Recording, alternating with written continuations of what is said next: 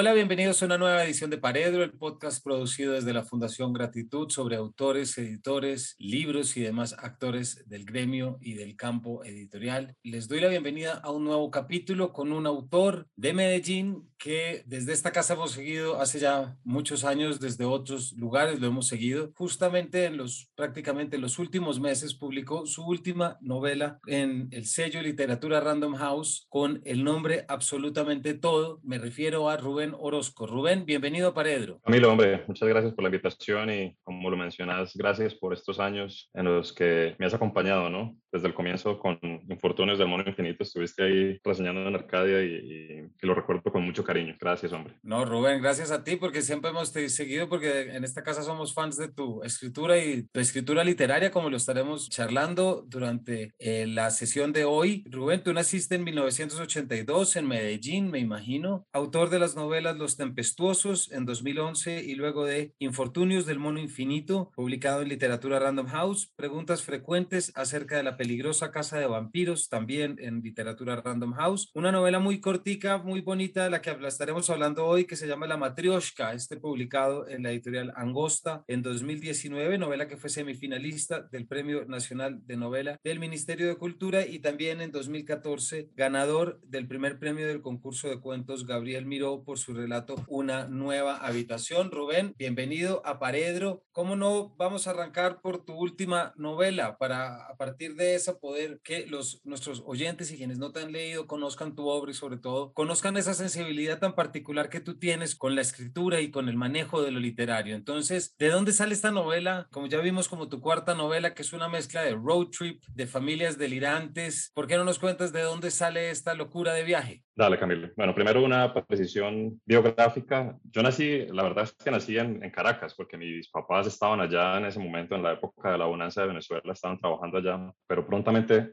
regresamos a Colombia y soy tan venezolano como Cortázar fue belga o Carlos Fuentes fue panameño, ¿no? Lo que pasa es que siempre ha habido una confusión, como se coloca a veces que nací en Caracas, los libreros a veces piensan que mis libros son de un escritor venezolano o latinoamericano y lo ponen por allá lejos de la literatura colombiana y, y luego en Random House tienen que decirles, no, pero es que este escritor es de Colombia, es nuestro. Soy colombiano, ¿no? Como te decía, nací en Caracas, pero regresamos a Medellín, crecí en Cali, estudié en el colegio donde estudió también Andrés Caicedo un tiempo antes de, antes de que fuera expulsado. Regresé a Medellín, hice la universidad aquí y desde el año sí, 2000 estoy en Medellín, estudié, trabajé, empecé una familia aquí y bueno, el asunto de la familia es el, el que nos lleva a, a, esta novela última, absolutamente todo, que es este viaje de carreteras que ocurre en un lugar de sueños, ¿no? Y básicamente la historia, Camilo, es esta. Cuando yo decidí ser papá, cuando tuve esa, esa sensación de que yo quería ser papá, también este mismo día tuve la primera sensación de, de esta novela, la, primera pulsación creativa, digamos. Y esa, esa tarde yo anoté algunas cositas en mi cuaderno. Dentro de esas cosas, la última frase que encuentras en el libro. Y empecé con esta idea de un libro para mi hijo, para que mi hijo tuviera cuando o pudiera leer cuando tuviera mi edad, que en ese momento yo tenía 36 años. Y se me ocurrió este libro en el que yo quería hacer uso de todas las herramientas a las que yo tenía acceso, ¿no? Como tú sabes, uno de mis deseos a la hora de escribir, uno de mis faros en esta búsqueda literaria ha sido como la exploración de los géneros, intentar cosas, no sé si novedosas, pero por lo menos distintas para mí, como adentrarme en algo que no conozco y explorar eso. Bueno, mis otros libros han pasado por el mundo de la psicología, del terror, siempre con tintes de, de comedia también. Y este es un libro familiar porque era para, para mi familia, para mi niño, para mis hermanos, para mis papás. Y entonces, a diferencia de mis otras novelas en donde yo estoy ahí como una voz medio controladora de los personajes, que le presto mi voz a algunos personajes para que reflexionen sobre ciertos asuntos, aquí en realidad soy prácticamente inseparable del libro y mi familia también lo es. Entonces, los personajes están basados en mi familia, ¿no? Íntimamente ligados. Y es una cosa distinta que también me sacó de mi zona de confort, me brindó grandes satisfacciones creativas en ese momento. Y bueno, salió este libro del que vamos a hablar, absolutamente todo. Exactamente, eh, Rubén, un viaje familiar, una creación pues que toma como punto de partida tu familia, ya por la intención y digamos como por un propósito y la coyuntura en la que nace, pero no por esto exento de esto de lo que tú te referías ahorita, que ha sido siempre tu interés un poco por la estructura literaria y por esa exploración de lo que el mundo literario te puede otorgar para para poder desarrollar tus novelas. Quienes aún no han leído a Rubén, yo siento y les quiero decir que Rubén, tú representas de alguna manera como esta, una, llamémosla escritura literaria, una escritura con un íntimo cuidado a su manejo, a las posibilidades que otorga, una novela como La Matrioshka, que ahorita también estaremos hablando, solamente la, la estructura que propone ese juego performativo entre la muñeca rusa y lo que permite esas, digamos, trucos y balanzas de lo literario. ¿Por qué no nos cuentas un poquito de dónde, pues no, no, no sé si es una decisión que tú tomaste, pero cómo la has llevado, de dónde surge, porque todos sabemos y de pronto tú que escoger precisamente ese tipo de lente y perspectiva literaria, pues en un mundo editorial y una realidad editorial como la actual, pues tiene lo suyo también. Pues mira, Camilo, a la hora de escribir, claro, tengo en cuenta ese asunto de la estructura del juego literario, no es lo único que me mueve, ¿no? Hay, hay otras cosas más personales. Yo creo que cada, cada intento mío ha sido también una manera de, de, comprender el mundo o de escribir algo después de haber llegado a la comprensión de algo. Entonces hay una cosa humana que es tal vez lo más importante, un impulso de entender el, el universo, de, de asombrarme por las cosas. Entonces la parte humana creo que es lo más importante. Eso por un lado. Por el otro, sí, está el asunto de las estructuras literarias, del juego literario, porque pienso que de eso se trata el arte, ¿no? De experimentar con las técnicas, de buscar nuevas maneras de ver las cosas, buscar distintos puntos de perspectiva o distintas voces. La creación de personajes también me parece supremamente importante en literatura y no, no es algo fácil. Y la verdad es que deteniéndonos un poco en, en este asunto de la creación de personajes, es, es poco usual que en literatura nazca un personaje que es diferente los personajes que encontramos en los libros, en las novelas de todos los días, son personajes que, que, encontramos fácilmente o en los libros o en el mundo, pero cuando un personaje nuevo nace en literatura, es un nacimiento magnífico, inusual, como el nacimiento de,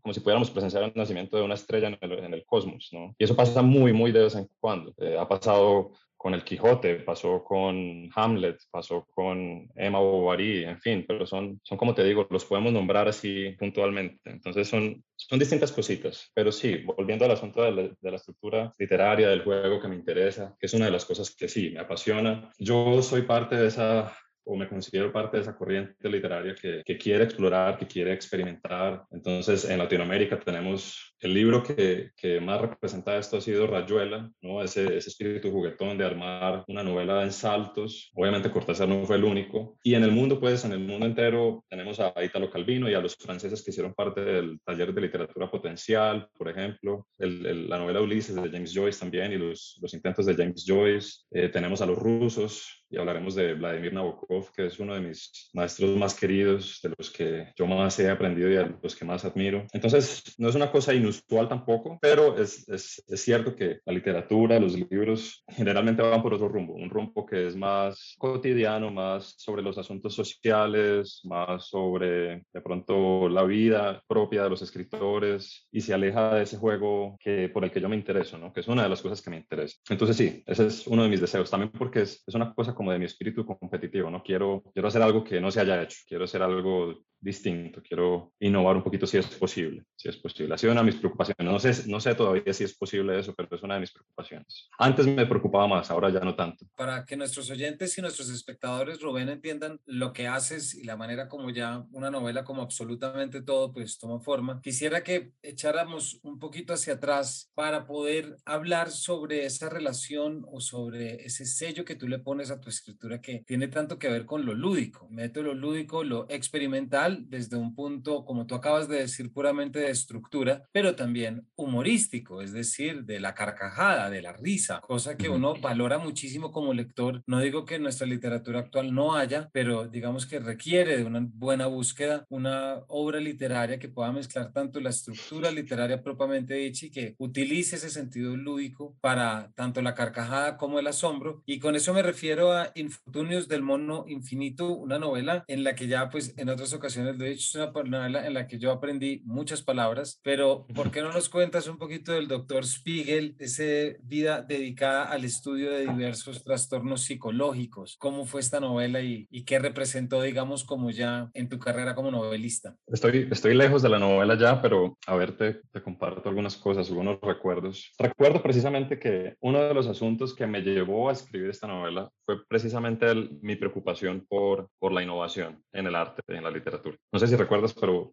uno de los personajes de la novela, el paciente de este psicólogo, doctor Spiegel, pierde la memoria y no sabe quién es. Lo primero que quiere hacer es, listo, escribir algo novedoso que no haya sido escrito nunca. Y su, su drama es que cada vez que escribe algo, se da cuenta de que eso ya ha sido de alguna manera escrito por alguien más. Entonces, de alguna manera, él quiere escribir la historia de Hamlet o quiere escribir el Goethe de, eh, perdón, el, el, Werder de Goethe o quiere escribir, creo que es la novela de Stevenson del Dr. Jekyll y Mr. Hyde, en fin. Pero bueno, esa era como mi reflexión, mis reflexiones sobre la innovación en el arte, sobre crear algo que no se hubiera escrito, me llevaron a, a pensar en este personaje, a, a pensar en la ansiedad de este personaje que se da cuenta de que no puede escribir nada novedoso. Y esta ansiedad, este miedo, me dio por, por, crear pues este, este personaje, este psicólogo experto en miedos. Recuerdo que buscando, buscando sobre fobias, buscando miedos, se fue armando este personaje que es experto en miedos precisamente porque ha sufrido todos los miedos posibles y es un tipo curioso, bastante erudito, que ha utilizado pues su propia vida como para, para crecer un poquito. Y bueno, como te digo, esa fue la reflexión. Me acuerdo que, que yo estaba preocupado en ese entonces con eso. Y el personaje Spiegel se fue construyendo a lo largo de, de algunos meses de reflexiones buscando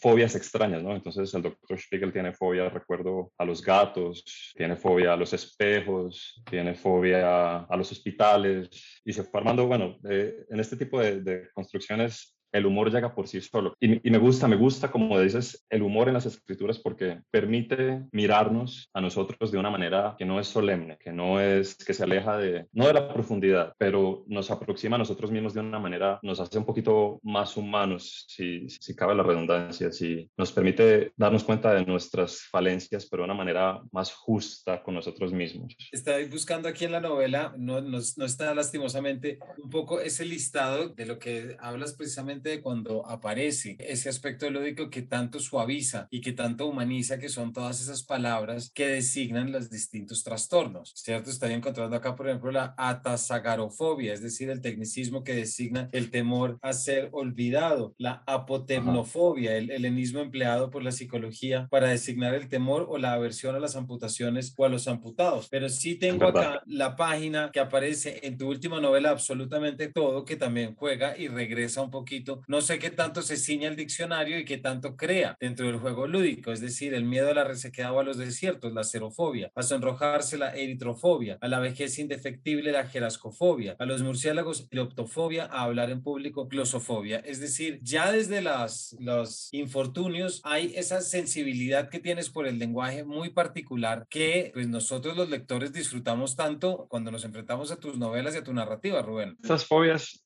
la verdad es que si yo creé alguna que otra, fueron muy pocas, pero la mayoría existe, ¿no? Y, eso es parte de lo interesante, ¿no? Que esas fobias existan, que haya en realidad una fobia, por ejemplo, a ver a alguien que ha sufrido una amputación. Porque sí, bueno, digamos que eso es una experiencia, podría decirse cotidiana, ver a alguien que ha sufrido una amputación por X o Y motivo. Hay una especie de extrañeza de esa, de esa experiencia, porque no es la experiencia de todos nosotros, es una experiencia humana, pero llegar, de, llegar desde ese punto de extrañeza a tener una fobia es un poco distinto, ¿no? Pero, pero existe la fobia, existe la fobia a los gatos, existe la fobia a los ascensores, a las agujas, eh, etcétera. Entonces, sí, estas, esas fobias yo no las inventé, las utilicé, ¿no? Como utilizo tantas cosas que veo en el mundo que me parecen dignas de interés y, y hay veces tomo para mis personajes así, para darles un poquito más de profundidad, para darles puntos débiles, que como te digo, son los puntos humanos, porque me interesa eso, me interesa como ese acercamiento a nuestra mortalidad, a la enfermedad,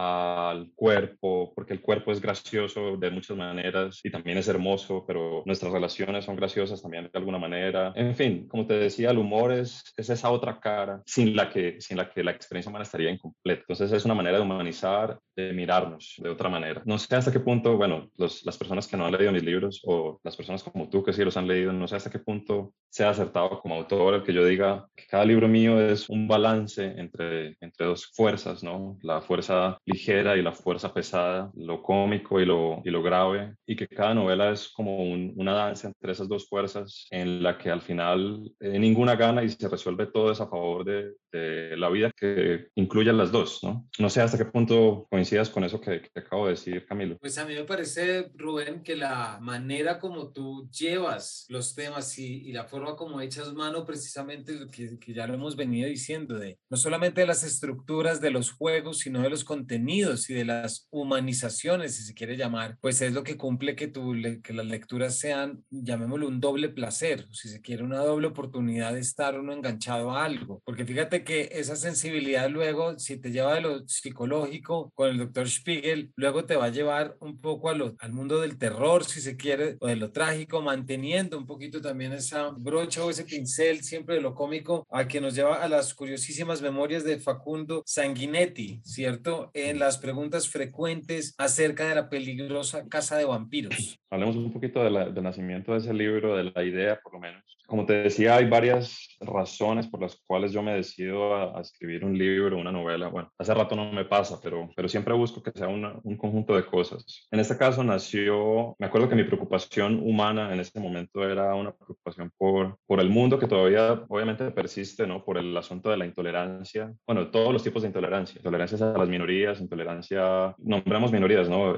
homosexuales o religiosas o inmigrantes o, bueno, la violencia que hay tan gratuita que parece tan gratuita en el mundo. Esa era una de mis preocupaciones en ese momento. El personaje de Facundo Sanguinetti fue naciendo, como nacen todos esos personajes, como una pequeña partícula que va atrayendo cosas y se va volviendo como una especie de planeta que gira en este cosmos de, de, los libros y nace este personaje, Facundo Sanguinetti, que es homosexual y que durante el libro va a recibir, va, va, a experimentar grandes retos. Y también quería yo jugar con los géneros y me metí en este asunto de los vampiros también como una especie de burla al género de los vampiros para crear algo distinto también, porque los libros de vampiros son súper populares, pero pues yo quería hacer una, una especie de burla, así como el Quijote fue una burla a las novelas de caballería y de alguna manera el Quijote, bueno, el Quijote es mencionado bastantes veces en el libro de preguntas frecuentes porque es de alguna manera un hermano, un homenaje pues al libro de Cervantes, de un tipo que se enloquece y se lanza a una búsqueda. Y por el lado de la estructura del libro, pues ya sabes, ¿no? El libro fue escrito a manera de cuestionario, preguntas y respuestas, preguntas y respuestas, y solamente para jugar con la estructura del libro. Entonces nació este libro de preguntas frecuentes acerca de la peligrosa casa de vampiros en el que el narrador está escribiendo una especie de manual para informar sobre el asunto de los vampiros, para informar cómo acabar con los vampiros, pero que resulta siendo una historia de amor, de soledad, un juego obviamente muy, muy literario, porque esa tal vez ha sido la novela más, más literaria que haya escrito. Y así, así nació ese librito. Bueno, incursiones ahí en el territorio del terror, pues obviamente desde lo paródico, y luego publicas en la editorial Langosta una novela que rinde homenaje, si no me equivoco, a uno de los autores que ya nos dijiste tú más lees y más admiras, que es Nabokov, pero no solamente por ese homenaje, pues no representa un cambio bastante radical frente a lo que venías, porque de repente instalas o haces una mezcla entre las estepas rusas del siglo XIX con el choco colombiano, ¿cierto? Específicamente con una autora que se llama Carolina Caracolí. No solamente este cambio que puede resultar, y los oyentes pueden, les puede sonar tan drástico, pero llevas a cabo de una manera muy sutil, muy bien puesta, cómo hacer una matrioshka precisamente a partir de una novela. ¿Por qué no nos cuentas un poquito de eso, del reto que te supuso meterte a confeccionar estas muñecas y también lo que supone visitar una región tan visitada como es el Chocó, pero pues desde una perspectiva a lo Tolstoy prácticamente. Aquí volvemos al asunto, ¿no? Que hay varias vertientes que se van uniendo hasta que, hasta que llegamos a un punto fijo del que me puedo, en el que me puedo apoyar. Empezamos otra vez, mi preocupación humana en ese momento, recuerdo, era, yo estaba en un momento de desesperanza, de pensar que todos los esfuerzos eran en vano y se repetían, y se repetían, y se repetían. Eso por un lado, estaba esa, esa sensación humana que yo quería sacar, de la que quería zafarme. Por el otro lado, yo quería intentar esta vez una historia narrada por una mujer, cosa que no había hecho. Por otro lado, el asunto de las de las formas, de los juegos con las estructuras pensé, ya no recuerdo ni por qué, pero en algún momento pensé en ese asunto de las muñequitas, de las matrioshkas, una dentro de otra, una dentro de otra, y esas cosas se van uniendo, ¿no? Entonces se une el asunto de la matrioshka con mi sensación de desesperanza y de repetición, hasta que nace una historia que, como tú lo dices, fue un, un homenaje a los rusos, a los que yo amo, y que iba a tener lugar en Rusia, pero quería obviamente que el libro estuviera vinculado a Colombia. Entonces lo vinculé de la manera más opuesta que encontré porque quería precisamente ese contraste. Y de este personaje bueno, primero hay que aclarar, no, la, la, historia rusa es una historia que se defiende por sí sola, podría existir como un libro aparte, pero entonces, ¿qué pasa? Este libro, aparte de La Matrioshka, escrito por Carolina, Carolina Caracolí, es un libro solamente de terror, serio, sin humor, en realidad sin humor, aunque haya algunas cosas, algunos pincelazos por ahí humorísticos, pero la verdad es que no se aleja de mi estilo en otros libros. Pero el asunto es que ese tipo de escritura, ese tipo de escritura que se queda ahí, como te digo, no me satisface completamente. Pienso que queda faltando algo. Entonces, la manera de, de complementar ese libro para mí fue que esa novela fuera parte de una novela más grande, o sea, literalmente jugar con el asunto de la matrioshka de una dentro de otra y poner esa novelita dentro de una novela más grande que es La matrioshka de Rubén Orozco, que contiene La matrioshka de Carolina Caracolí y un epílogo escrito por un ruso que se enamora de la autora de La matrioshka y que cuenta sus, los pormenores de su historia trágica, amorosa con Carolina Caracolí. Inicialmente yo había querido publicar esa novela no con mi nombre, sino con el nombre de una escritora inventada que era Carolina Caracolí. Eh, la idea no sonó mucho en la editorial, pero yo, o sea, esa era mi intención en firme. Yo inclusive había encontrado una herramienta en, Internet que te permite crear una foto aleatoria de, de, una persona X y había encontrado ya la foto aleatoria de una mujer que no existe y pensaba ponerle una biografía falsa y, y lanzar ese libro en el mercado como el libro de la nueva autora de Chocó, pero no, no, no se logró hacer eso, solo quedó en mis sueños. Pero salió este libro que me gusta mucho, que, que quiero mucho, con Angosta, que es una editorial preciosa, que está sacando cosas tan bonitas y que me permitió sacar este, este juguete literario a, a las librerías, ¿no? Así es, porque pues eh, apoyo todo lo que dices y, y, esta es una edición muy bonita. Bueno, Rubén, entonces volvemos absolutamente todo tu última novela, una novela que luego de peripecias, como ya hemos visto a través de personajes, no que no aparezcan en esta, pero que nos llevan a mundos alejados, bueno, es prácticamente no muy distinto al que nos llevas en esta, ahora que lo estoy pensando. Pero lo que voy con esto es que nace de algo que recupero con lo que tú arrancaste esta charla y es ya el momento en el que tú vas a ser padre y cómo se empieza a mezclar un poquito lo que es la creación literaria, un poco el miedo a esa creación, que es el punto de partida también de la novela, y lo que escenificas dentro de la misma, que es ese viaje metafórico a descubrir el globo, ¿no? De Absalón Montgolfier y lo que supone meterse en una van como la familia. A mí, como ya te lo he dicho en otra ocasión, yo tuve la película Little Miss Sunshine todo el tiempo detrás de la cabeza a medida que iba leyendo ese mundo circense, siniestro y chistoso que está dentro de esa van, ¿no? ¿Por qué no nos cuentas arrancando por esto, por lo que yo comencé, como lo que supone esa traslación a lo literario de un momento en el que eres padre? Bueno, ahí mencionaste algo en lo que yo no había pensado, pero sí, hay, una,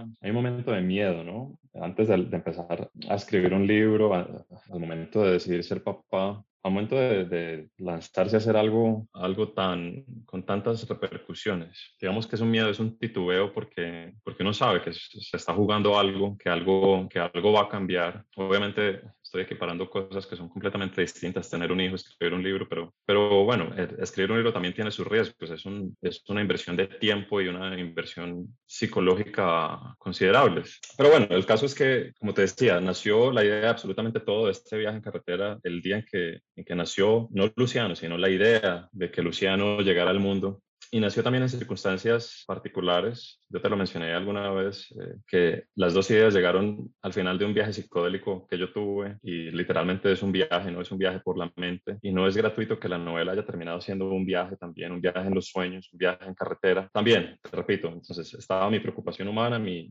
todo mi cuento personal y estaba el asunto de mi exploración por los géneros. Entonces yo dije, ok, ahora qué quiero escribir, quiero escribir algo distinto. Y así como constantemente estoy jugando con ideas que podrían ser consideradas después una novela de ciencia ficción o una novela de tal. Esta vez se me ocurrió una novela de carreteras, una novela de viajes, porque era algo que no había hecho. Si no hubiera hecho, no sé, si, si la idea se hubiera acoplado mejor a una historia de ciencia ficción, habría sido un libro distinto, ¿no? Pero esta vez se acopló a una idea de viajes que me dio la oportunidad de, entonces de poner a mi familia en esta camioneta y de recrear de alguna manera los viajes que yo hacía de niño con mi familia. Viajes a la costa, en donde íbamos todos, en donde había pequeñas disputas o placeres, eh, avistamientos especiales, donde conocíamos personajes interesantes. Y entonces los monté a todos en, este, en esta van, en este viaje lleno de símbolos también, porque precisamente el hecho de que, de que el final de la travesía sea un viaje en globo aerostático era también un símbolo, un, símbolo de la ligereza. Siempre, siempre me gusta en este juego de contrastes, ¿no? Porque el, el narrador es un tipo que está agobiado por la pesadez, por las responsabilidades, y el final del libro es un viaje ligero ¿no? liviano, que se eleva, y también es el símbolo del, del vientre, el globo, ¿no? Y, y, como te decía, ese, ese contraste, ese, esos ciclos, esos opuestos,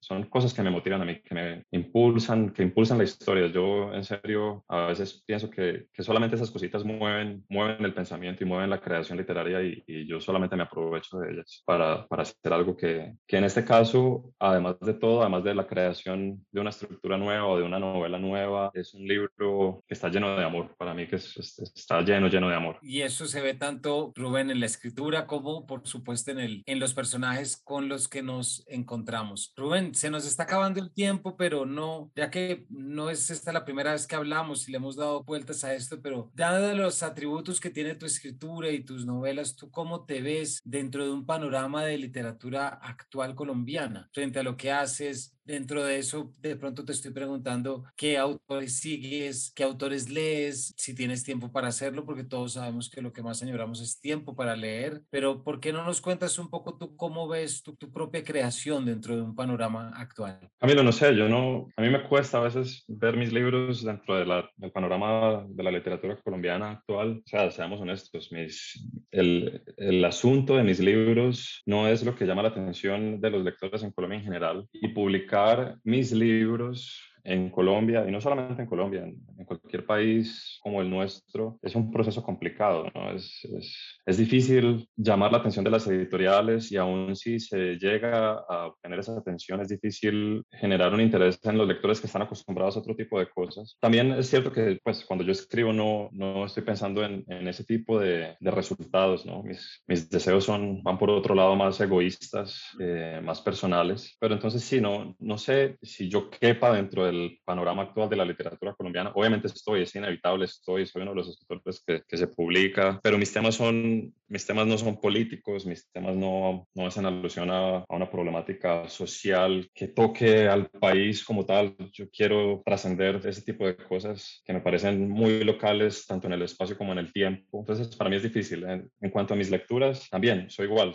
No, no, no le presto mucha atención a las fronteras trato, en, estos últimos años, el tiempo, como tú dices, ha sido muy limitado. El asunto de la pandemia, de la llegada de Luciano al mundo, también ha hecho que mi tiempo haya, pues, escasee. Usualmente en estos meses revisito a, autores que, que, amo porque, porque quisiera otra vez sentir ese entusiasmo por, por la literatura y por la escritura que, que, hace rato no siento. Justo ahorita, por ejemplo, estoy releyendo a, a Kurt Vonnegut, el escritor estadounidense, que tiene también una voz tan lúdica y tan tierna y tan dolorosa y que yo considero un hermano también en, su novela Cat's Cradle, cómo se tradujo esa novela al español. Entonces sí, son, son revisitas literarias para, para sentirme un poquito mejor, para no sentirme tan solo. Eso es lo que estoy haciendo en este momento. Bueno, Rubén, pues desde esta casa te leemos, te seguiremos leyendo y esperamos que los lectores que no te conozcan y que han anhelado un acercamiento así, con ese enfoque y con esas preocupaciones, pues encuentren su camino a su librería más cercana para poder comprar tus libros, leerlos y acercarse y también me quedo con eso a manera también de cierre, Rubén, lo importante que también es reconocer cómo la literatura puede ser un espacio en el que no hay ningún tipo de compromiso con lo actual. Aquí hacemos mucho énfasis en la manera como la literatura nos permite leer el presente y entender lo que está ocurriendo, pero no por eso deja de ser también un espacio que a través de otros lenguajes y otros escenarios, pues genera otras preguntas y otras inquietudes que pueden o no llegar a un plano real. No toda literatura tiene que estar hablando de lo político y no toda literatura tiene que estar hablando de lo social. Esto es supremamente importante para mí, de verdad, si, si mi interés fuera tener una gran audiencia, pues yo estaría por otro, por otro lado, ¿no? Pero, pero mi interés es, es una cosa que, que trasciende ese tipo de, de, intereses. Yo pienso como en, en, la pintura, ¿no? En la pintura que encontramos en museos, hay pinturas sobre batallas, digamos, o, o puede haber la pintura de, de, simplemente un hombre desnudo. Dependiendo de la técnica, dependiendo de, de,